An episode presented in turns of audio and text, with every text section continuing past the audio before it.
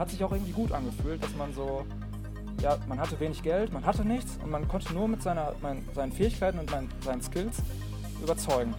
Und ja, dann gehst du irgendwie anders auf die Leute zu. Ne? Du sagst den Leuten dann von vornherein, hey, hier bin ich, ich habe nichts, aber ich werde alles tun, um für dich das allergeilste Video zu produzieren.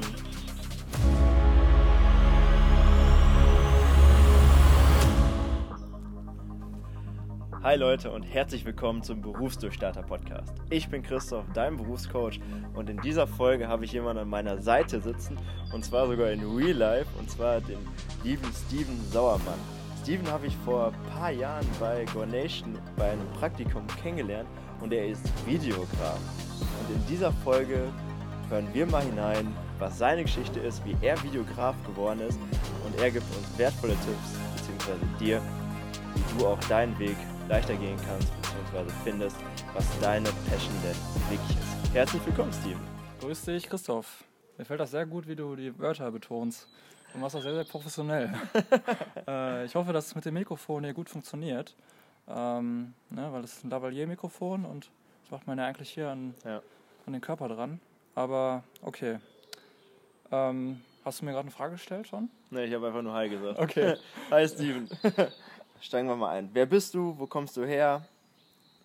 Ja, ich bin Steven, ich komme hier aus Münster. Ähm, ich lebe hier seit etwa fünf Jahren und seit drei Jahren äh, mache ich hier Videos, äh, speziell in Münster, aber auch äh, eigentlich in ganz Deutschland. In Köln habe ich noch viele Auftraggeber und ich bin sehr, sehr breit aufgestellt, weil ich eigentlich auch noch in so einer Findungsphase bin. Also ich will mich jetzt noch nicht so ganz festlegen auf eine Branche. Ich arbeite für alle möglichen Auftraggeber. Ähm, es sind gerade sehr, sehr interessante Zeiten. Ähm, und ja, äh, seit zwei Jahren bin ich jetzt professionell Videograf. Äh, stevensauermann.com, da könnt ihr alle Informationen über mich finden. äh, ja, und ich liebe meinen Job, das ist wirklich meine Leidenschaft. Cool. Machst du, du sagst, du machst das erst seit zwei Jahren. Wie alt bist du jetzt gerade? Ich bin jetzt 26. Also seit zwei Jahren mache ich das professionell im Sinne von, dass ich äh, sage, hey, hier ist Steven Sauermann, der Videograf. Davor habe ich anonym gearbeitet, äh, habe mich ausprobiert, ähm, habe meine Fehler gemacht und ja, erst, bin erste Produktion angegangen, äh, aber wie gesagt, mit, einem mit einer hohen Fehlerquote und äh, jetzt ist es halt nicht mehr so. Jetzt nehme ich feste Preise und ja, kann davon leben.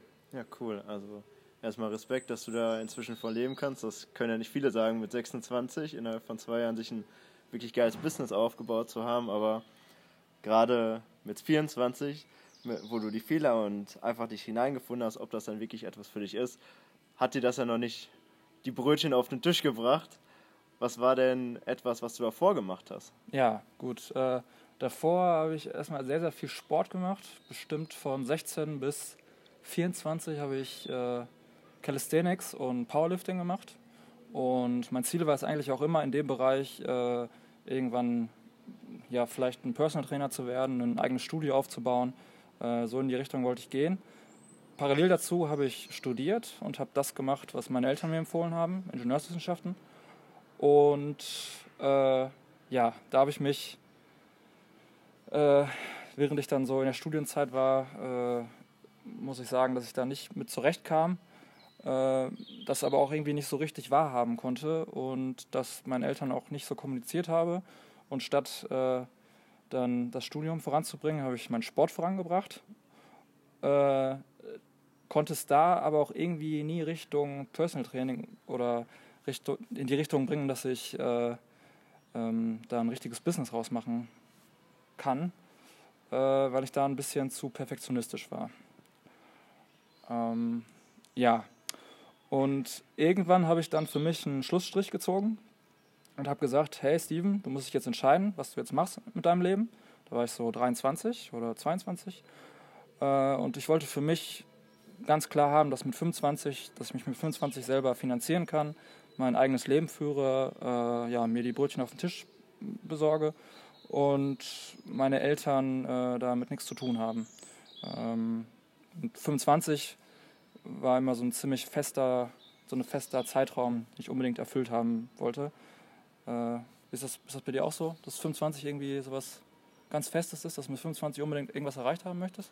Ich habe das mit 30. Mit 30, also, ja, ja, mit 30 habe ich auch. Mit 30 habe ich auch nochmal eine feste Zielsetzung. Aber mit 25 war das halt jetzt gerade so. Mhm.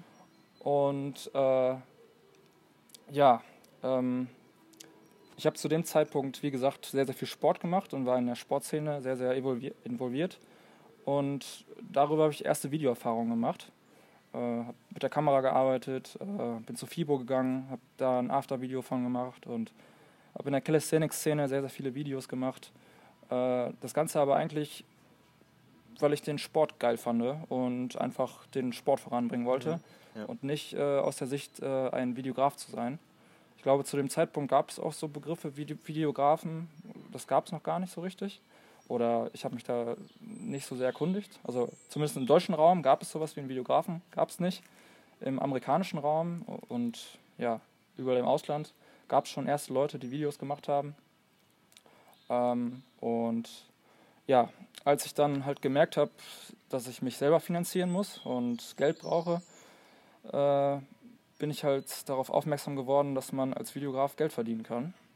Und da ging dann die Reise so langsam los. Ich habe dann von einem Personal Trainer tatsächlich habe ich einen Auftrag bekommen und für ihn sollte ich einen Imagefilm erstellen. Und ja, äh, davor habe ich sehr, sehr unprofessionell gearbeitet, also einfach nur Kamera angemacht und draufgehalten. Und als er dann gesagt hat, hey Steven, ich traue dir zu, dass du einen Imagefilm für mich machen kannst, äh, habe ich mir gesagt, okay, jetzt musst du dich mal einarbeiten und gucken, wie das alles so funktioniert. Und ja, da ging dann, würde ich mal sagen, meine Reise so richtig los, mhm. dass es Richtung Videografie ging.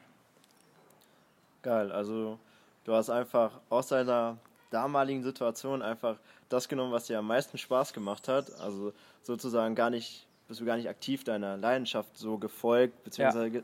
hast dich gefragt, okay, was könnte mir jetzt so gefallen, sondern hast einfach das gemacht, was dir wirklich Spaß gemacht hast und hast dann am Ende das einfach immer weiterentwickelt, sodass ja. du jetzt sagen kannst mit 26, ich habe echt ein geiles Standing in meinem Business und in meiner Positionierung draußen und gerade auch in der Stadt, wo ich wohne und kannst damit wirklich jetzt seine Brötchen auf den Tisch bringen. Ja, auf jeden Fall. Also äh, Sport war halt immer meine Leidenschaft und ich wollte auch unbedingt da irgendwas in die Richtung machen. Aber irgendwann habe ich mir gesagt, hey, du musst jetzt bis 25 dein Business aufgebaut haben, du bist 23, wie machst du das jetzt am besten? Und ich hatte keine Ressourcen, kein Geld und gar nichts. Und dann irgendwie ein Business aufzubauen, das hatte ich meine Schwierigkeiten mit. Und da habe ich mir dann einfach gesagt, hey, warum den ganzen Konkurrenzkampf gegen andere Personal Trainer und so aufnehmen? Mhm. Wieso machst du nicht einfach Videos für Personal Trainer ja. und verdienst da dein Geld mit. Und ja, da habe ich gemerkt, dass das sehr, sehr gut funktioniert, weil es kaum Videografen gab. Äh, ich konnte machen, was ich wollte, so ungefähr. Ich konnte meine eigenen Regeln machen. Und genau, ja, jetzt mit 26 bin ich sehr, sehr zufrieden. Äh, ich arbeite mit verschiedenen Agenturen zusammen, habe unterschiedliche Auftraggeber. Ähm, ja, und ich kann auf das zurückblicken, was ich erreicht habe und kann das auch als Referenz nutzen. Mhm. Also wenn ich in einem Gespräch mit einem Auftraggeber bin, dann kann ich direkt äh, ihm erklären oder ihm sagen, was er zu tun hat, damit er sein Business voranbringt, mhm. videografisch. Geil. Und du bist immer noch am Studieren? Nee, ich bin nicht mehr am Studieren. ich habe das äh, ja auch, ja, wie gesagt, vor zwei Jahren habe ich das dann beendet und für mich dann gesagt, äh, du musst jetzt dich selbst finanzieren. Und ja, mit 25 ist es dann so richtig losgegangen. Mhm. Also du hast einfach das Studium abgebrochen, einen klaren Cut gemacht und gesagt, ich konzentriere mich nur noch ja. sozusagen auf eine Sache. Genau. Zu dem Zeitpunkt hatte ich, ich hatte eine Kamera, 500 Euro. Und, Typische Story. Ja, ja genau. Und, äh, und so ein Laptop, so ein Gaming-Laptop, den ich mir irgendwann mit 18 oder so geholt habe. Super, der Scheiß, das Scheißding. Äh, da, hat, da, hat, Philipp damals hat im Büro hat immer gesagt, äh, er so Angst hat, dass er abhebt, weil der, weil, der, weil, der, weil der Lüfter so laut war. Die hatten, die hatten halt alle ihre MacBooks und so und, und alle super cool und ich mit meinem, äh, meinem Laptop, der dann immer ja, so heiß gelaufen ist. Ne? so bin ich da. So ich, war ich auch in einem Praktikum. Ich hatte auch ja. so einen richtig alten Laptop. Ja, alle super professionell. Und ich komme da rein mit meinem Hemd und meinem Laptop, der fast abhebt. Aber äh, hat sich auch irgendwie gut angefühlt, dass man so, äh, ja, man hatte wenig Geld, man hatte nichts und man konnte nur mit seiner, mein, seinen Fähigkeiten und mein, seinen Skills überzeugen. Und Mhm. ja, äh, dann gehst du irgendwie anders auf die Leute zu. Ne? Du sagst den Leuten dann von vornherein, hey, hier bin ich, ich habe nichts, aber äh, ich werde alles tun, um für dich das allergeilste Video zu produzieren. Mhm. Und das wirkt dann auch cool auf die Leute. Ja. Und viele Auftraggeber oder so, die haben dann auch die Journey gesehen. Und ja, mit denen arbeite ich jetzt sehr eng zusammen und sehr gerne zusammen. Mhm. Das hört sich echt solide an, was die letzten Jahre bei dir passiert ist. Ja, war auf jeden Fall sehr hart. Aber geil. Genau, auf seinem Arm hat er das, hat er Work Harder eintätowieren lassen. Ist auch eintätowiert, Ja, oder? das habe ich, das hab ich mir eintätowieren lassen von einem Künstler tatsächlich, der, also ein Tattoo-Künstler. Krass, das könnte ich gewollt haben. Ja, ja, ist, ist, ist, ist, mit, ist mit dem Kuli draufgeschrieben und dann halt nachtätowiert. Ne? Ah, krass. Ich habe da einen Tätowierer gesehen und dachte mir so, hey, geile Sau, äh, ich habe mich in dem wieder erkannt so ein bisschen. Ne? Er hat so eine selbstgebaute Tattoo-Maschine gehabt und so. Und dachte ich mir so, hey, geil, tätowierst du den mal drauf. Das war Anfang Corona, als das so alles ausgebrochen Ah, ist. okay. Hm. Und das, da habe ich, ja, hab ich Einbüßen von 10.000 Euro gehabt und Aufträge sind weggefallen. Die ganze, ich habe mich ja eigentlich auf die Veranstaltungsindustrie konzentriert. Veranstaltungen, äh, so Speaker-Hallen, wo so Leute Mhm. äh, Ja. vom Publikum reden.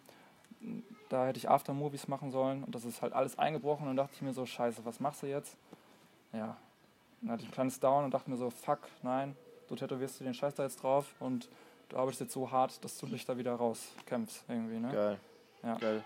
Geile Einstellung. Ja, musst du halt einfach machen. Gerade im übelsten Shit, dass du dann gesagt hast, jetzt erst recht. Ja. Mega. War das denn sonst auch schon, sind diese Phasen denn auch schon mal aufgetreten, so während du das Ganze aufgebaut hast, oder war das die ganze Zeit easy peasy für dich?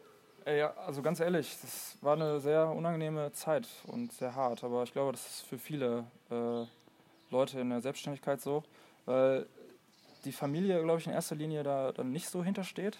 Die wo- wollen häufig, dass man einen vernünftigen Abschluss macht und ja, dass man dann vielleicht ein Zeitbusiness aufbaut, das tolerieren die, aber dass man so all in geht, das ist, glaube ich, häufig nicht der Fall und so war das bei mir halt auch und ja, dann kam es dann auch so dazu, dass ich mich von meiner Familie ein bisschen distanziert habe, äh, weil halt sehr, sehr viel Negativität vorhanden war. Und ja, ich musste das dann trennen, weil ich mich komplett auf mein Business konzentrieren musste. Äh, zu dem Zeitpunkt hatte ich halt das Problem, dass ich keine Rücklagen hatte. Und äh, ja, ich musste meine Miete und alles eigentlich dann immer mit dem Auftrag bezahlen, der so als nächstes anstand. Mhm. Und die Aufträge, die haben am Anfang nicht so viel Geld eingebracht, weil ich unternehmerisch äh, nicht so gut aufgestellt war. So ein klassischer Künstler halt, ne? Hab Ja. auch nicht so den Plan davon, wie man verhandelt, wie man äh, vernünftiges Geld für seine Arbeit nimmt. Ne? Habe mich dann halb kaputt gearbeitet für, für kleines Geld. Ne? Also, ja, weiß nicht, für ein Video habe ich dann 300 Euro genommen oder 400 Euro. Ne? Äh, das ist sehr, sehr wenig für den Aufwand, den man dann da am Anfang reinsteckt. Also, Mhm. es kann dann schon sein, dass man für so ein Video, das 400 Euro kostet, steckt man dann bestimmt schon 50, 60 Stunden Arbeitszeit rein. Mhm. Wobei man das dann aber auch so ein bisschen als Lehrgeld betrachten muss, weil man äh, an dieser Zeit ja noch nicht so einen geilen Workflow hat. Man probiert noch viel aus und ja, ist eine, ist eine sehr äh, komplizierte und schwierige Zeit, weil wenn man äh, ja, so billig arbeitet für Leute, dann ist es auch sehr schwierig, den Leuten später zu argumentieren, dass man jetzt mehr Geld braucht. Mhm. man kann davon ausgehen, dass man diese Kunden äh, dann nicht weiter mit betreut Okay. und dass man sich dann neue Kunden suchen muss. Mhm. Weil die denken sich, hey, äh, für so wenig Geld, dann kann ich auch, suche ich mir einen anderen kreativen Boy, Ja, der ja. mir die Videos macht. Ich werde schon jemanden finden. Mhm. Ja, Geil. Schön, dass du uns so viel Einblicke in deinen ja Arbeitsalltag rausgehauen. Also, das finde ich gerade ich gerade sehr interessant, einfach weil ich dein Berufsfeld gar nicht so richtig kenne. Natürlich, ich spiele auch so ein bisschen rum mit der Videografie und Ja. macht mir auch ein bisschen Spaß, aber das Ganze sozusagen nebenbei zu machen und ein bisschen aus Spaß einfach nur zu rüber zu gehen auf die Seite von, okay, ich mache das jetzt wirklich professionell, ich entscheide mich dafür und ich gehe diesen Weg konsequent, ob ich mit den mit und gut mit und ohne Hi. Also wir sind gerade Stevens Nachbarn. ähm, in guten wie in schlechten Zeiten, also wie auch in der Ehe. Das hatte ich jetzt aus dem Konzept gebracht ja. mit der Ehe, oder? ähm, das ist hier Publikum. Ja, ist doch nice. Ja. Richtiger Speaker. Hier ist richtig Speaking jetzt am Start. Ähm, du sagtest ja gerade, dass, es, dass du aber auch viele schwere Zeiten einfach hattest, wo du auch gerade schon uns ein bisschen mit reingenommen hast. Wie war das denn, als du dein Studium wirklich abgebrochen hast? Was haben denn deine Eltern da gesagt? Ähm, also in meiner Familie sieht's oder sah es am Anfang so aus, dass sie alle sehr, sehr traurig und beschämt waren, als ich mein Studium abgebrochen habe. Also für meine Großeltern oder so ging das gar nicht klar. Äh, da hat es auch sehr lange gedauert, bis die dann gesagt haben, hey, äh, wir sind zufrieden mit dir und deiner Arbeit. Das haben die dann aber auch erst gemacht, als äh, die halt gesehen haben, dass ich mich selber finanzieren kann und ja, meine Eltern das dann so kommuniziert haben. Ja, und äh, meine Eltern haben da ganz klar gesagt, so, äh, okay, Steven, wir respektieren das, aber äh, dann musst du dich auch selber, komplett selber finanzieren und komm nicht irgendwann an äh, und ja, nach dem Motto, wir haben es dir ja gesagt, äh, mhm. dass du es nicht schaffen wirst. Ne? Also ja. da gab es keinen wirklichen Rückhalt, ne? da war eher so die Einstellung, hey, der wird versagen, der wird es nicht hinbekommen. Und, aber genau diese, dieses Mindset, was die, oder die Negativität, die sie mir so gegeben haben, waren für mich dann nochmal ein Antrieb, denen das gerade deswegen äh, nochmal zu zeigen, ja. wie, wie, krass ich bin. Ne? Mhm. Auch wenn ich von dieser Anerkennung, von denen eigentlich nicht mehr abhängig war, äh, war es trotzdem noch ein schönes Gefühl äh, zu wissen, weil ich war überzeugt davon, dass ich das schaffen werde, äh, irgendwann wieder mit denen am, am Essenstisch zu sitzen und zu sagen, hey, ich habe letztens hier eine Produktion im Ausland gehabt äh, und da habe ich das und das gemacht. Und ja, es war auch irgendwie eine Motivation. Mhm. Krass, also du standest sozusagen alleine besser da, ja. als wenn, wenn jetzt deine Eltern. Ja, definitiv. Also für viele Leute, äh, äh, gerade Leute, die ein bisschen älter sind, und meine Eltern und meine Großeltern sind schon sehr alt, die können sich unter Videografie oder Contentproduktion, Social Media, da können die sich nichts darunter vorstellen. Die kennen eigentlich nur den klassischen Griff des Kameramanns oder des Filmemachers. Mhm. Und äh, ja, ein klassischer Filmemacher verdient, glaube ich, auch in Deutschland nicht sonderlich viel, weil das jetzt hier nicht so die große Szene ist. Und äh, so wie ich denen das dann präsentiert habe, dass ich da eine Kamera in der Hand habe und irgendwelche Leute filme, äh, da konnten die sich nichts darunter vorstellen. Mhm. Und erst als ich dann so meine Internetseite hatte, ein vernünftiges Portfolio, denen dann auch mal äh, äh Angebote oder Rechnungen gezeigt habe, äh, ja, ja, womit ich mich finanziere oder wo ich dann auch gezeigt habe, was ich mir an Equipment alles kaufe, äh, da wurde dann langsam klar, so, dass der ganz gut zurechtkommt. Ja. Mhm. Also es, es, war auf jeden Fall, äh, ich musste den finanziell beweisen, dass ich klarkomme. Okay. Ja. Auch wenn dieses Beweisen, ne, äh, ist immer so eine Sache. Eigentlich, also man sollte es anderen Leuten nicht beweisen, man sollte sich selber beweisen. Ähm, aber wenn man sich selber finanzieren muss, dann beweist man sich eigentlich das auch ganz gut selber. Mhm. Krass. Und gerade für viele ist ja wirklich dieser Rückhalt der Eltern sehr, sehr, sehr, sehr wichtig. Gerade ja. wenn man etwas Neues ausprobiert, ja. möchte man natürlich, dass gerade bekannte Personen, die nah um einen herum sind, wie die Eltern, Familienmitglieder, ja. Freunde, wirklich hinter einem stehen. Da deine Eltern ja in dem Moment nicht hinter dir standen und du sozusagen in Anführungsstrichen alleine standest da. Wie, wie bist du denn damit umgegangen und was hast du denn danach gemacht? Wie konntest du dich denn trotz dessen motivieren, obwohl das nicht der Fall war? Ähm, ja, ich hatte die ganze Zeit dieses Underdog, äh, also ich hatte so ein Underdog-Mindset. Ich fand es sehr, sehr geil, dass ich, äh, äh, ich in einer fremden Stadt bin, wo ich fast niemanden kenne und mir alles alleine aufbauen muss. Mhm. Da hatte ich so ein bisschen auch das, das Recht, äh, ähm, ja, neue Wege zu gehen. Ich musste mich von niemandem äh, rechtfertigen. Ich konnte mhm. machen, was ich wollte. Ich bin in neue Szenen reingegangen. Ich, hab, mir, ich bin mit Rappern habe ich zusammengearbeitet und ja, ich bin jeden Tag rausgegangen und habe mit Leuten connected und ja, habe mir neue Freunde gesucht und mhm. es war eine sehr, sehr schöne Zeit und auch irgendwie eine Selbstfindungsphase, weil ich halt nicht mehr so angewiesen darauf war, mich mit meiner Familie oder Freunden zu treffen. Die hatte ich zu dem Zeitpunkt nicht.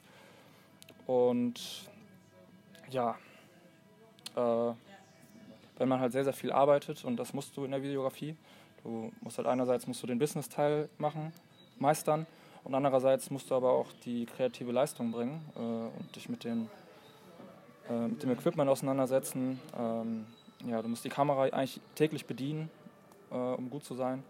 Äh, deswegen war ich da so tief in der Materie drin, dass ich mir gar nicht so die Gedanken darüber gemacht habe, dass ich jetzt gerade alleine bin. Ne? Mhm. Also ich habe meine Liebe komplett für die Arbeit hingegeben. Krass. Und ja, dann hast du halt noch einen Anspruch an dich selber, dass du es auch hinbekommst. Ne? Du hast dann halt immer im Hinterkopf so, scheiße, was ist, wenn ich das verkacke, dann bin ich unten durch bei allen, allen Menschen, die ich kenne und meinen Mhm. Eltern sowieso. Und äh, dann hat man so einen inneren Druck, dass man das auch hinbekommt.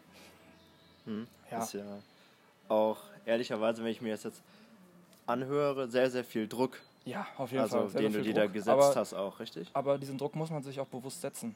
Mhm. Also gerade auch, dass man sich selber finanziert, de denke ich, dass das, das für mich meiner Meinung nach für einen Selbstständigen sehr, sehr wichtig, dass er ja, seine eigene Miete bezahlt, sein eigenes Essen bezahlt und so. Ähm, weil du dadurch, dass du dich selber finanzierst, hast du auch so eine, ja, im Markt sagt man, gibt es da nicht irgendwie so eine Regel der führenden Hand oder so. Ähm, dadurch, dass du Geld verdienen musst, äh, musst du halt auch unangenehme Dinge tun. Du musst Aufträge annehmen, äh, die jetzt einfach nur Geld einbringen und dir keinen Spaß machen. Mhm. Du kannst nicht nur Musikvideos machen, zum Beispiel als Videograf. Von Musikvideos kann man nicht so gut leben. Da muss man dann mit Leuten zusammenarbeiten, die auch, auch Geld haben und dadurch kommt man gut voran. Ja.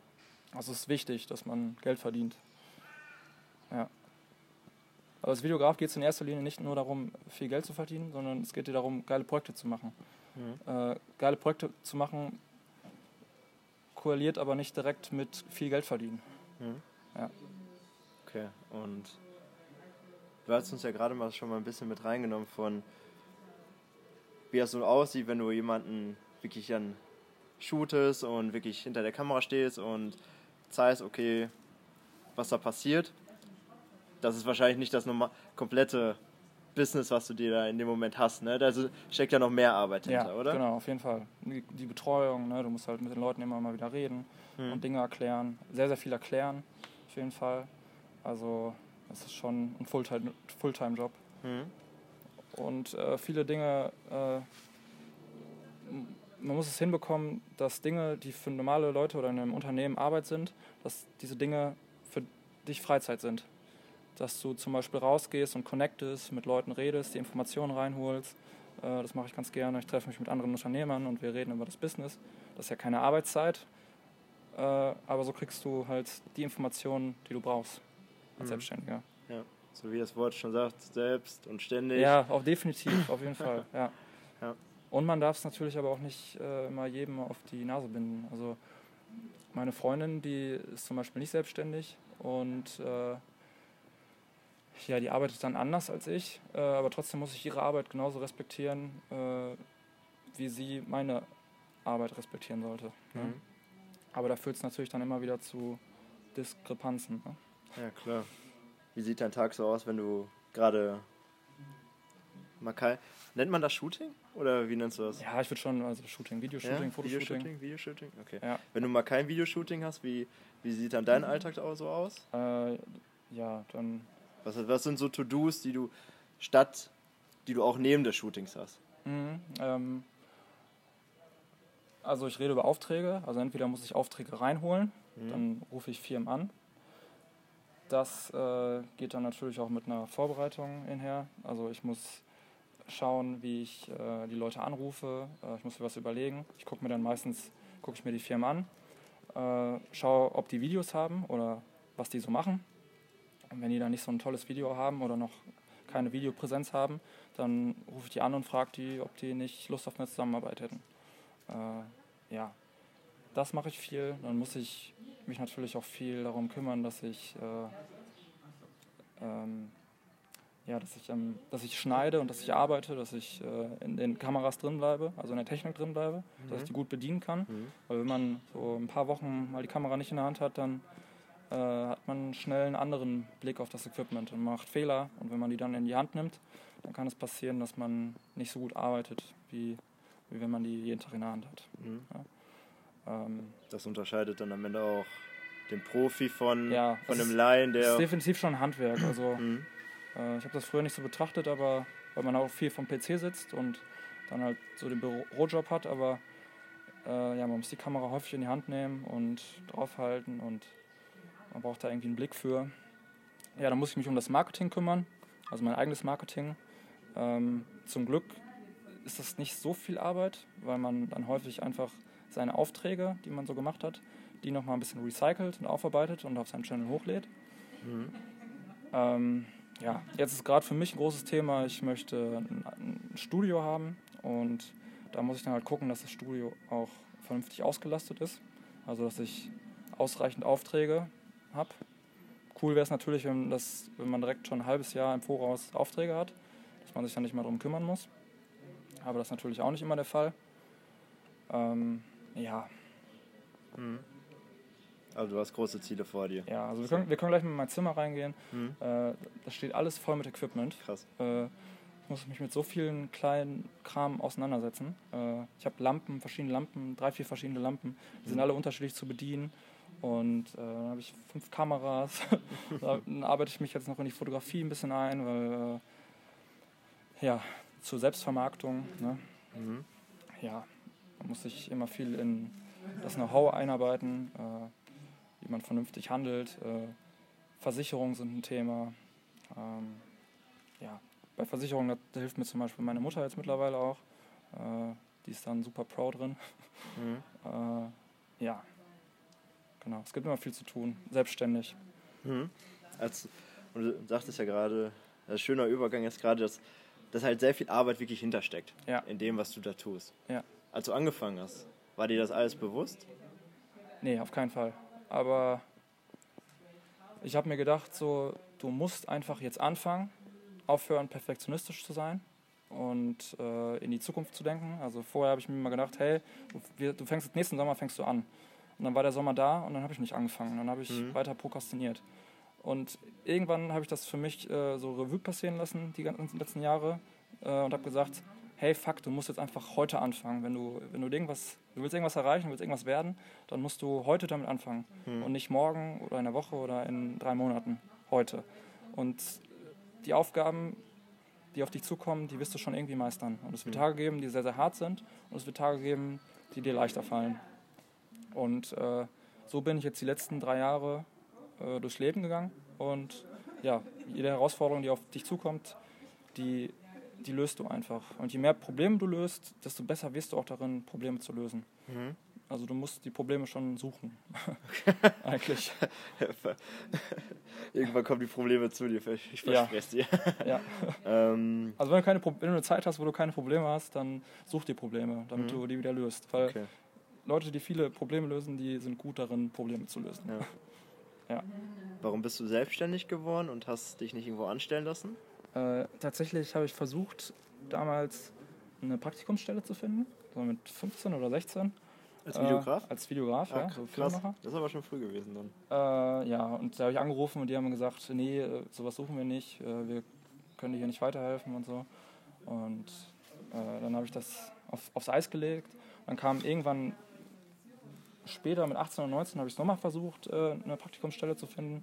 Und es hat wieder nicht geklappt. Und irgendwann habe ich dann für mich gesagt, so, hey, andere Leute sind nicht für deine Bildung und ja, dein Leben verantwortlich. Du musst selber verantwortlich werden für dein Leben und dir selber deine Bildung holen. Und habe dann gesagt, hey, du scheißt jetzt auf alle anderen und Mhm. machst dein eigenes Ding und äh, ja, wirst dein eigener Videograf. Ja. Und ja, wenn mich heute Leute anfragen, ob die mal mitkommen können zu einem Dreh oder ein Praktikum machen können, dann sage ich sofort, hey, komm mit. Geil. Ich zeige euch, wie das funktioniert. Da habe Mhm. ich keine Angst, dass die mir irgendwie zur Konkurrenz werden. Im Gegenteil. Glaube ich, wenn man Leuten, anderen Leuten hilft, dann, ja, dann kommt das wieder zurück. Mhm.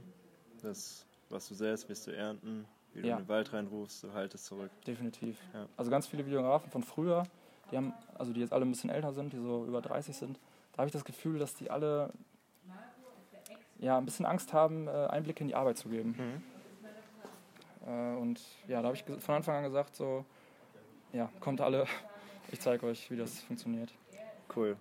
Warum war die Selbstständigkeit gerade für dich das Richtige? Ähm, Also gerade. ich glaube, weil ich in jungen Jahren Schwierigkeiten mit Autoritäten hatte. Okay. Äh, ist heute immer noch so ein bisschen so. äh, wenn ich aber jemanden dann vor mir habe, einen Arbeitgeber, der überzeugt ist von seiner Sache und wirklich Plan davon hat, was er macht, also sei es jetzt Geld verdienen, äh, ja, wenn er einen guten Job macht, dann arbeite ich gerne mit dem zusammen. Mhm. Ne? Und früher habe ich häufig mit Leuten zusammengearbeitet, äh, auch in der Schule oder so, Lehrer. Äh, da hat man gemerkt, die waren vollkommen inkompetent und die standen aber über dir. Und wenn du in einen Job reingehst, dann kann es auch passieren, dass Leute über dir stehen, nur weil die eine bessere Ausbildung oder so als du haben, die völlig inkompetent sind. Und ja, das fand ich dann immer ein bisschen schwierig, ein bisschen doof. Mhm. Äh, ja, Also würdest du schon sagen, dass jeder selbstständig sein sollte in die Richtung oder passt das zu manchen gar nicht? So, Äh, Also äh, ich denke häufig darüber nach, dass die Selbstständigkeit eigentlich etwas sehr, sehr Natürliches ist und Mhm. dass die Menschen eigentlich die letzten 20 oder 30.000 Jahre immer recht selbstständig waren. Also die konnten im, im Wald konnten die überleben, konnten sich ein Lagerfeuer machen, ein Tier jagen, ihr Essen machen und Geil, ja. irgendwann haben sich dann halt, wo es dann so Richtung Industrialisierung ging, hat haben sich dann diese Jobs gebildet. Ne? Mhm. Also dieses, äh, dieses Jobmodell ist noch relativ neu, aber es ist eine gute Möglichkeit, ist eine gute Möglichkeit, äh, um einen soliden Job zu bekommen und gutes Leben zu kommen. Also ist nicht verwerflich dieses Konzept. Ja, auf jeden Fall. Also Ich glaube, ja, für, die- für die Allgemeinheit der Menschheit ist es, glaube ich, schon ein gutes Konzept. Mhm. Äh, aber Selbstständigkeit ist auf jeden Fall auch ein Thema. Das, ich sehe das genauso wie du. Ich habe mich auch schon sehr, sehr lange damit bef- befasst und mit auseinandergesetzt, warum sind wir denn oder warum sind die meisten denn angestellt, wirklich? Ja. Beziehung- Und warum tun sich manche wirklich schwer damit, selbstständig zu sein und wieso, man, wieso läuft das bei manchen? Und ich sehe das genauso wie du, dass wir vor 30.000 Jahren oder wann auch immer, dazu lese ich auch gerade das passende Buch, ähm, eine kurze Geschichte der Menschheit. Mhm. Und da geht es genauso, geht es genau darum, dass wir halt früher wirklich alle selbstständig waren und gerade durch die Industrialisierung, beziehungsweise dass wir an Jobs bekommen haben, klar sind manche einfach nicht so die Visionäre, sondern sind einfach nur die, die, halt viel, die schnell abarbeiten können, Ja. die, die, klei- die aus einer Vision viele kleine Schritte machen Ja. können. Und es braucht beide Parts, Ja. um wirklich voranzukommen. Ja. Ne? Aber viele ähm, sind dort halt, glaube ich, so ein bisschen versauert. Hört sich ein bisschen hart an. Ja, man stagniert, ne? Ja, man stagniert so, man ruht sich da ein bisschen drauf aus. Ja. Ne? Weil man genau weiß, man überlebt auch, wenn man nicht zum Beispiel etwas Eigenes macht. Ja. Und da möchte ich jetzt aber noch mal kurz reingehen. Das ist aber auch gar nicht verwerflich. Nee, verwirklicht ist es auf keinen Fall. Weil so kann sich das vielleicht gerade ein bisschen angehört haben, weil nur weil du vielleicht dir sagst, okay, ich, ich bin nicht so der Typ für Selbstständigkeit und ich möchte das auch Ja. gar nicht, dann ist das ja halt auch wirklich vollkommen okay, wenn du dir einfach nur einen, einen Job suchst, den du halt wirklich feierst, worauf du wirklich Bock Ja. hast, wo du montags morgens denkst, geil, endlich ist das Wochenende vorbei, Ja. endlich kann ich wieder arbeiten und dann dort deine Zeit arbeitest und gutes Geld auch verdienst Ja. und da dann und dann wirklich ein geiles Life Ja. hast sozusagen. Ne? Ja. Es, die An, das Angestellten-Dasein bietet einfach nur eine weitere Möglichkeit, um wirklich glücklich zu sein. Also ich glaube schon, dass das Angestelltenverhältnis oder diese, dieses Konzept äh, zu mehr Wohlstand äh, in, der, in der Nation oder auf der Welt führt, oder? Mhm. Wenn es Unternehmen gibt und Leute machen eine Ausbildung und können dann einen guten Job machen. Also das Konzept ist super eigentlich, super geil. Äh, ja, und dieses Selbstständigkeit-Konzept, äh, es kann, kann halt auch sein, dass du mit Sachen gesegnet bist, mit denen du kein Geld machst. Ja, Mhm. Also ich, ich glaube wirklich, jeder Mensch hat irgendwie ein Talent oder eine Expertise, kennt sich mit irgendwas aus. Äh, es macht, kann da einen super geilen Job drin machen, aber vielleicht hat er gerade Pech und dieser Job ist gerade nicht so interessant für Ja. die Bevölkerung und dann kann man damit kein Geld machen. Das Und stimmt. das führt natürlich zu einem Problem. Mhm. Ähm, ich möchte noch mal kurz ein bisschen zurückrudern auf ein anderes Thema, was wir gerade hatten. Und zwar sagtest du ja, als du sozusagen das Studium abgebrochen hast, so die ersten Schritte gemacht hast in die, in die Richtung Selbstständigkeit und dass auch gerade in dem Moment deine Eltern und deine Bekannten dich nicht so extrem supportet haben, Ja, hast du ja gesagt, du hast dich sehr viel mit anderen ausgetauscht in diesem Moment. ja. Hast du dir die aktiv gesucht in diesem Moment? Also ich muss sagen, ich habe in der Zeit extrem viel gefeiert.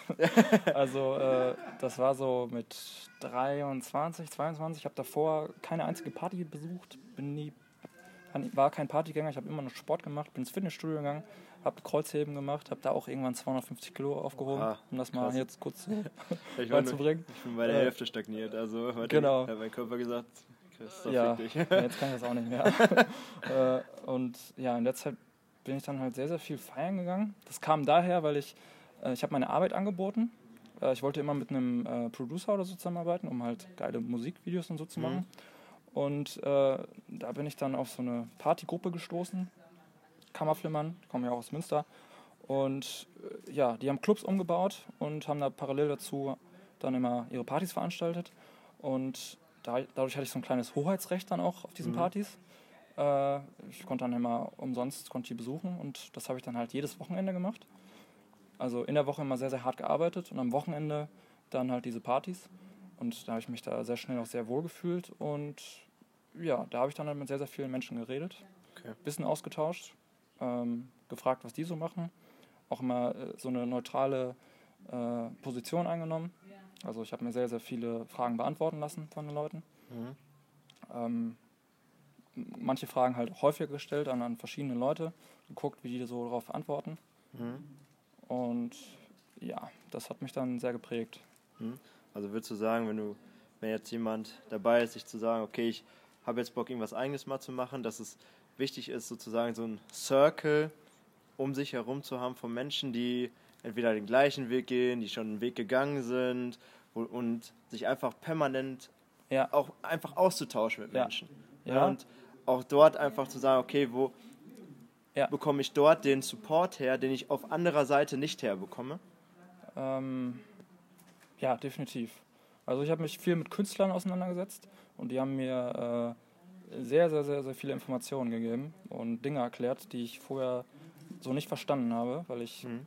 Äh, ja, ich komme halt aus einer Familie, wo halt irgendwie keine Künstler sind, alles so Wissenschaftler und Mathematiker und so. Und Kunst war immer sehr, sehr fern für mich. Und äh, ich wollte mich eigentlich auch mal von diesem Begriff distanzieren, Künstler zu sein. Äh, und irgendwann habe ich mit so vielen Künstlern geredet, dass ich gemerkt habe, dass ich selber ein Künstler bin. ich bin jetzt auch in der Künstlersozialkasse.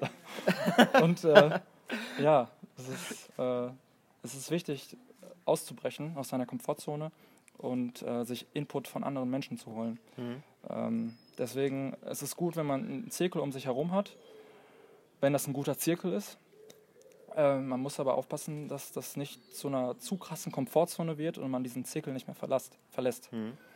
Ähm, und das ist sehr, sehr schnell passiert. Weil man gewöhnt sich dann mit den Leuten zu kommunizieren, die alle in diesem Zirkel sind. Mhm. Und du fühlst dich da wohl und du fragst dich, warum soll ich jetzt mich überhaupt mit anderen Leuten treffen und mit denen reden? Ich habe doch hier meinen Zirkel und äh, da kann ich immer so sein, wie ich will. Ähm, ja, wenn du es aber gewöhnt bist, regelmäßig äh, auf neue Leute zuzugehen, also jeden Tag oder jedes Wochenende, dann ähm, fällt dir das natürlich leichter. Ne? Mhm. Also, Warst du schon Ich- immer der Typ, der. äh, nee, auch äh, das habe ich mir so angeeignet. Also, ich habe halt gemerkt, ich, ich muss jetzt auf Leute zugehen, das ist halt der Weg. Mhm. den ich eingeschlagen habe als Videograf. Also ich muss auf fremde Leute zugehen, ich muss mir deren Vision anhören. Ähm, ja, ich muss mit denen reden und dann hat sich das halt so entwickelt. Aber Mhm. davor war ich eher ein äh, introvertierter Mensch. Okay. Also ich hatte Schwierigkeiten, auf Leute zuzugehen, ne? weil, wie gesagt. Weißt du noch, wie Konnte- du das entwickelt hast? Äh, Also was so. Also ich bin sehr. Ich kann das sehr nachvollziehen, mhm. weil ich war selbst in der Situation schon vor einigen Jahren und Ja. da ich sowieso generell auch mich selbst sage, dass ich auch der introvertierte Typ bin, weiß ich auch, dass man da hinauskommen kann. Beziehungsweise, dass Ja. man Definitiv. durch einfache Dinge sich sagen kann, okay, ich werde jetzt ein bisschen extrovertierter, ich werde jetzt ein bisschen kommunikativer Ja. und traue mich einfach ein bisschen mehr. Ne? Was war denn für dich so die Situation, wo du gesagt hast, Steven, jetzt, jetzt ist ein Moment, jetzt muss ich drauf scheißen und losgehen Äh, und mit den Menschen reden? also ich habe ganz klar gesehen, dass du hast, du hast mehr Chancen im Leben, wenn du mit ganz vielen Leuten redest. Hm. Äh, weil du, also die ganzen Menschen sind ja wie Ressourcen für dich. Ja. Ja? Und äh, das habe ich da ganz klar gesehen. Wenn du nur zwei Leute kennst und dann dir ein Business als Selbstständiger aufbauen möchtest, dann äh, führt das zu Schwierigkeiten. Äh, wenn du aber direkt 1000 Leute kennst oder 100 Leute, dann ist die Chance schon wesentlich höher, äh, dass du ein geiles Business aufbauen kannst. Mhm. Und ja, diesen mathematischen Ansatz hatte ich einfach in meinem Kopf. Ne? Okay. War mir einfach klar, Steven, hey, du musst jetzt einfach jeden Tag mit Leuten reden. Okay. Und dann habe ich mich jedes, jeden Tag ins kalte Wasser geworfen und habe einfach mit den Leuten geredet und habe dann irgendwelche Regeln gefunden, wie man gut auf Leute zugehen kann. Dass man zum Beispiel Bullshit mit den Leuten labert oder dass man äh, ja ganz, Was meinst du mit Bullshit? also Bullshit im Sinne von ja, so, Trash Talk. Also Das man, ganz normale Live. also man redet über irgendeinen Quatsch, ja. Wo Äh, jeder sich einfach so wiederfindet, Genau, sozusagen. ne? du, sie, du, sie, du siehst jemanden, der hat eine schwarze Hose an und du hast auch eine schwarze Hose an und dann sagst du ihm, hey, geile schwarze Hose, wo hast du die denn her? Und er weiß, er weiß sofort, dass, dass du dich nicht für seine Hose jetzt interessierst. Du Mhm. willst halt nur mit ihm kommunizieren. Ne? Mhm. Und dann machst du ein paar Jokes, ein paar Witze und tauschst, tauschst dich aus. Mhm. Es ist immer cool, wenn man die Leute fragt, also wenn man Fragen stellt, kann man immer super cool mit Leuten in Kontakt treten. Ja. Habe ich bei dir auch gerade gemerkt, dass du mir Fragen über TikTok gestellt. Dann habe ich mir, konnte ich meine Expertise direkt rausholen, Mhm. die erzählen, äh, was gut für dich ist und direkt eine soziale Verbindung. Ne? Ja, weil die Leute haben einfach Bock, über sich selbst zu reden. Genau, Leute wollen, genau, wollen über sich selber reden. Das ist Mhm. immer der einfachste Weg. Ja. Aber es ist ein sehr, sehr wichtiger Skill, wenn man selbstständig ist.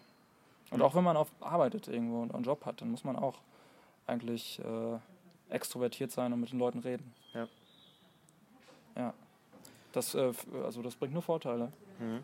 Und weißt du noch damals, wie das bei dir angefangen hat? Bist du einfach nach draußen gegangen und hast auf der Straße die Leute Ja, ja, ja, angequatscht? Jetzt tatsächlich. Tatsächlich, Krass. ja, ja. Also ich kann mich noch erinnern damals. Und da habe ich auch, äh, da habe ich auch Leute kennengelernt, die ich äh, im Nachhinein würde ich sagen, ich würde nichts mehr mit denen machen.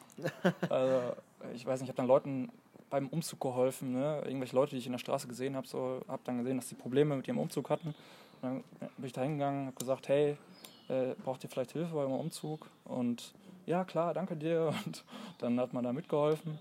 Äh, da weiß ich noch, da hatte, einer hatte irgendwie einen Nervenzusammenbruch, äh, war super crazy. Die hatte Katzen dabei und da sind die Katzen auf der Straße ausgebrochen Oha. und äh, dann ist sie das Treppenhaus hochgerannt und äh, ja, haben die Leute gedacht, dass ich, äh, ich wäre ich wär der Freund von, von diesem Mädchen, ne, weil sie hatte so einen Nervenzusammenbruch. Ne? Und dann hat mich dann irgend so eine, eine. Frau im Haus angeguckt und äh, nach dem Motto, was, wie können sie denn so sein? Ne? Und da, ja, da dachte ich mir so, okay, crazy. Und solche Momente habe ich vor zwei Jahren oder so fast täglich erlebt. Mhm. Ne? Aber mir war auch ganz klar bewusst, so, du musst dich dem stellen, du musst dich damit auseinandersetzen. Wenn du selbstständiger Videograf sein möchtest, dann, äh, ja, dann wirst du auch an Leute treten, ähm, die du nicht kennst. Ähm, genau, und da brauchst du halt Menschenkenntnis. Mhm. Also würdest du sagen einfach, we- werd ein weltoffener Mensch. Ja, Sozusagen macht so, Fremde sind keine Fremden, sondern einfach Freunde, die du noch nicht kennst. ja, Potenzial. Ich sehe eigentlich fast Mhm. überall in allen Menschen Potenzial, weil ich weiß, dass jeder Mensch irgendwie eine Expertise hat Ja. und vielleicht eine interessante Story. Und äh, ich würde die dann immer ganz gerne erfahren. Ne? Mhm. Ähm, ja, Ja, das also Das- ich sehe direkt einen Mehrwert in jedem Menschen auf jeden So. Fall. Aber ich finde das so geil, dass du gerade gesagt hast, dass du wirklich nach draußen gegangen bist und die Menschen angelabert hast. Ja. So habe ich das bei mir nämlich damals auch gemacht. Total weird, oder? Ja, also ich habe damals einen ähm, Flirt-Kanal auf YouTube verfolgt und die haben gesagt, du gehst jetzt, fährst jetzt in die nächstgrößere Stadt. Also ich komme aus Warndorf. Das Hast du gemacht? Ja, ja, das ist 30 Kilometer entfernt von Münster, wo wir beiden wohnen. Mhm. Bin hier hingefahren mit dem Zug alleine mit der Intention, Christoph, du gehst jetzt hier nach draußen und sprichst jedes Mädel an ja, und sagst, droppst die ganze Zeit, dass du die hübsch findest ja. und Ja. dass du die um, um die kennenlernen willst. Und hat funktioniert? Also was für eine Quote? So Also zwei Quote positive Resonanz? Von, zwei von zehn oder so, Okay, okay. ganz am Anfang. Also, Okay. also ich Ja. habe da so hart reingeschissen teilweise, weil es, ähm, ich weiß noch, eine Situation, da war, da hatte die wirklich so eine Angst vor mir. Da Ja. hat die gesagt, so, geh weg. Ja. So. Und das war, so, das war so komisch, dass, da bin ich nach Hause gerannt Ja. am, am liebsten, weil, weil ich das so komisch fand. Aber das ist jetzt so eine Situation, da gucke ich zurück und lerne halt am meisten draus, weil ich diese, in diesem Moment so hart aus der Komfortzone Ja, rausgeworfen ja, ja, wurde, Genau. ob ich wollte oder nicht, einfach nur weil ich halt rausgegangen bin und diese Mädels halt angesprochen habe. Ja.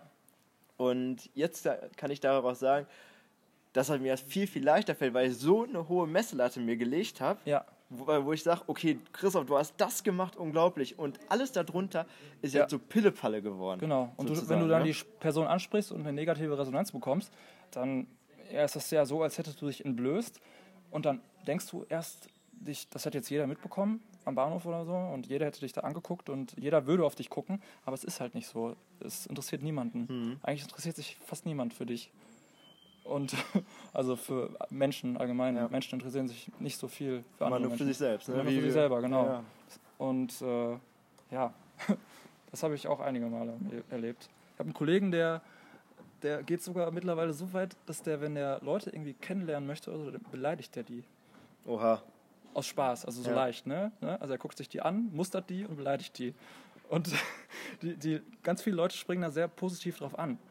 Und äh, dann kommen die ins Gespräch und dann merkt, merken die Leute, dass der Typ ja gar nicht so schlimm ist, ne? dass er nur eine große Fresse hat, mhm. finden ihn aber interessant. Und ja, das habe ich so beobachtet und fand das sehr witzig. Mhm. Weil es ja häufig auch so sein kann, also manchmal wird man ja von Leuten angelabert, äh, die dann zu positiv sind. Das ist dann mhm. schon wieder seltsam ist. Die geben dir Komplimente und du kommst dir halt verarscht vor, weil das vielleicht eine Masche sein könnte. Ja. Ja?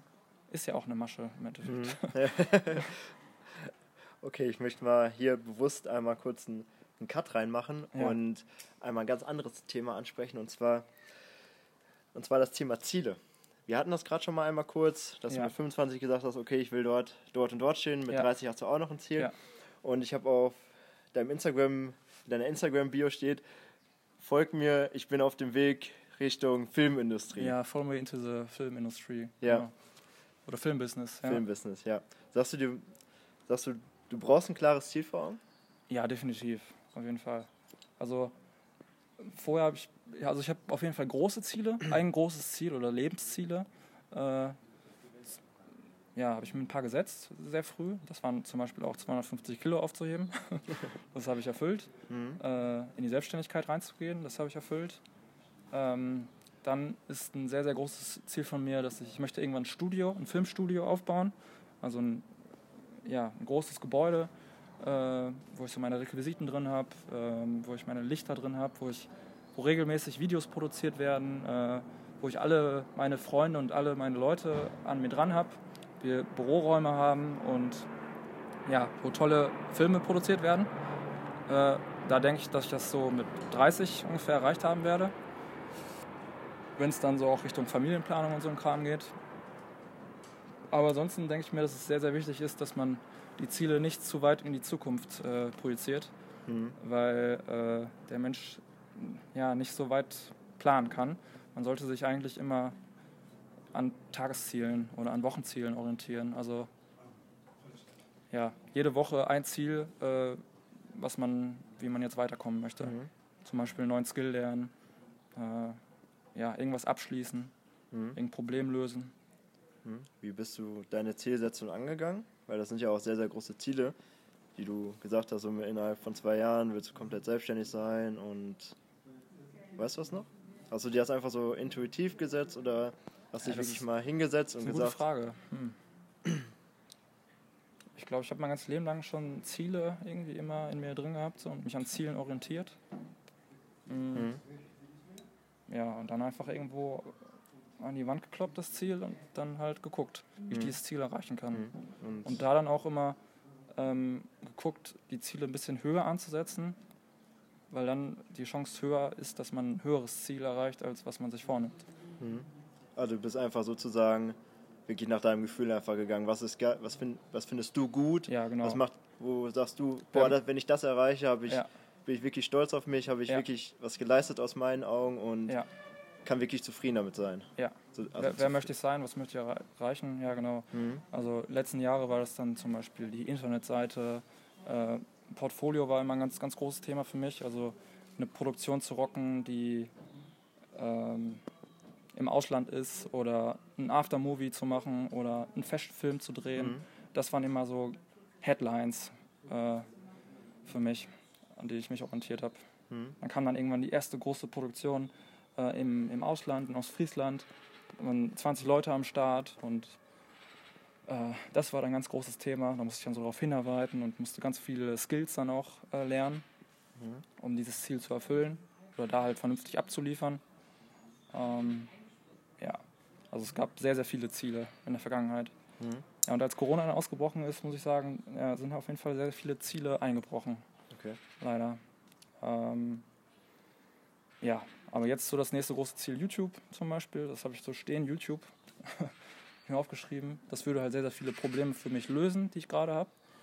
Ähm, ja, Also du schreibst dir deine Ziele bewusst auf und hängst sie irgendwo hin, wo du sie halt immer wieder siehst, damit Ja. du dich halt genau, dran erinnerst und immer wieder merkst, alles klar, das, das ist der Weg. genau. Oder ich schreibe es mir regelmäßig auf, ne? Mhm. dann arbeite ich darauf hin. Und äh, ja, so strukturiere ich dann auch mein ganzes Leben, würde ich sagen, Mhm. an diesen Zielen. Mhm. Wie so ein Glaube, das ist dann schon fast, ne? An deinem eigenen Glauben sozusagen. Ja. ja, ich glaube an das Ziel. Ne? Ja. Cool. Ja. Und wenn man ganz viele Ziele erreicht hat in seinem Leben, dann äh, ist man sich da irgendwann auch sehr bewusst, dass man das Ziel, was man sich setzt, dass man das erreicht. Mhm. Weil man, ja, man ist einfach, ja, man hat dann ein Gefühl dafür, Mhm. ob man das Ziel erreicht oder nicht. Also man kann sich ja, als Kind setzt man sich vielleicht sehr dumme Ziele, die man nie wirklich erreicht. Ähm, ja, und wenn man viele Ziele sich gesetzt hat, die man erreicht hat, dann, dann ist man, Mhm. ich weiß gerade gar nicht. mehr. Selbstbewusst. Ja, genau, selbstbewusst. Mhm. Ich weiß nicht, hast du Ziele? Ja klar, also ich setze mir immer mal wieder gerne, ich, ich persönlich tue mich mal immer mal wieder gerne schwer damit. Ja. Und deswegen ist, würde jetzt meine Frage dazu sein, bist du so eher der Typ dafür, dass du dir immer große Ziele setzt? Oder bist du eher der Typ, dass du dir regelmäßig kleine Ziele setzt, Ähm, die aufeinander aufbauen sozusagen? ja, also ja, ich habe ein großes Ziel und das gliedere ich in ganz viele kleine Unterziele, Mhm. die ich äh, in einem Wochentakt oder im Tagestakt erreichen kann. Mhm. Ähm, Cool. Ja, also äh, wie so eine Mindmap schon fast. Ne? Ein großes Ziel, das ist dann die Werbeproduktion und dann muss ich gucken, ah, okay, aber wie komme ich da jetzt hin zu der Werbeproduktion? Okay, ich muss Leute kennenlernen. Was muss ich tun, damit ich Leute kennenlernen muss? Okay, dann muss ich erstmal ein richtig kommunikativer Mensch werden. Und äh, dann ist es häufig so, dass ich dann manchmal ganz, ganz viele kleine Ziele äh, auf dem Hinweg zu dem großen Ziel erreichen muss. Und da Mhm. manchmal dann schon so heftig drin in diesen Zielen bin, dass ich vergesse, was überhaupt das große Ziel war. Und dann muss ich manchmal wieder rausgehen so, und, mir, und von außen betrachten, okay, da soll es hingehen, das ist das Ziel. Und ja, so arbeite ich. Geil. Also Zielsetzung ist echt ein großes Thema. Mhm. Aber das müssen halt auch äh, realistische Ziele sein, ne? Ja. die man erreichen kann. Also sich jetzt als Ziel zu setzen, dass man Billionär wird, so, Mhm. warum nicht erstmal Millionär werden Ja. als Ziel setzen, ne? Sorry. Ja, geil. Also, das war, war echt eine coole Folge. Also, geiler Content, den du da gerade mit uns geteilt hast und dass du uns auch mal mit in deine Persönlichkeit reingenommen hast, mit in deinen bisherigen Weg, wie dein Alltag aussieht, wie du das Ganze strukturierst. Manchmal bewusst, manchmal auch unbewusst, Ja, weil so sind wir Menschen ja auch. Und deswegen möchte ich dir an dieser Stelle erstmal vielen Dank sagen. War ein geiles Interview und am Ende von einem Interview hinterlasse ich immer oder darf mein Interviewpartner immer die letzten Worte haben und der Community etwas mitgeben, was aus seinen Augen, wo du sagst, okay, das war oder ist der geilste Nugget, den ich einmal gehört habe. um das Mögliche zu erreichen, musst du das Unmögliche voraussetzen. Geil. Vielen Dank, Steven.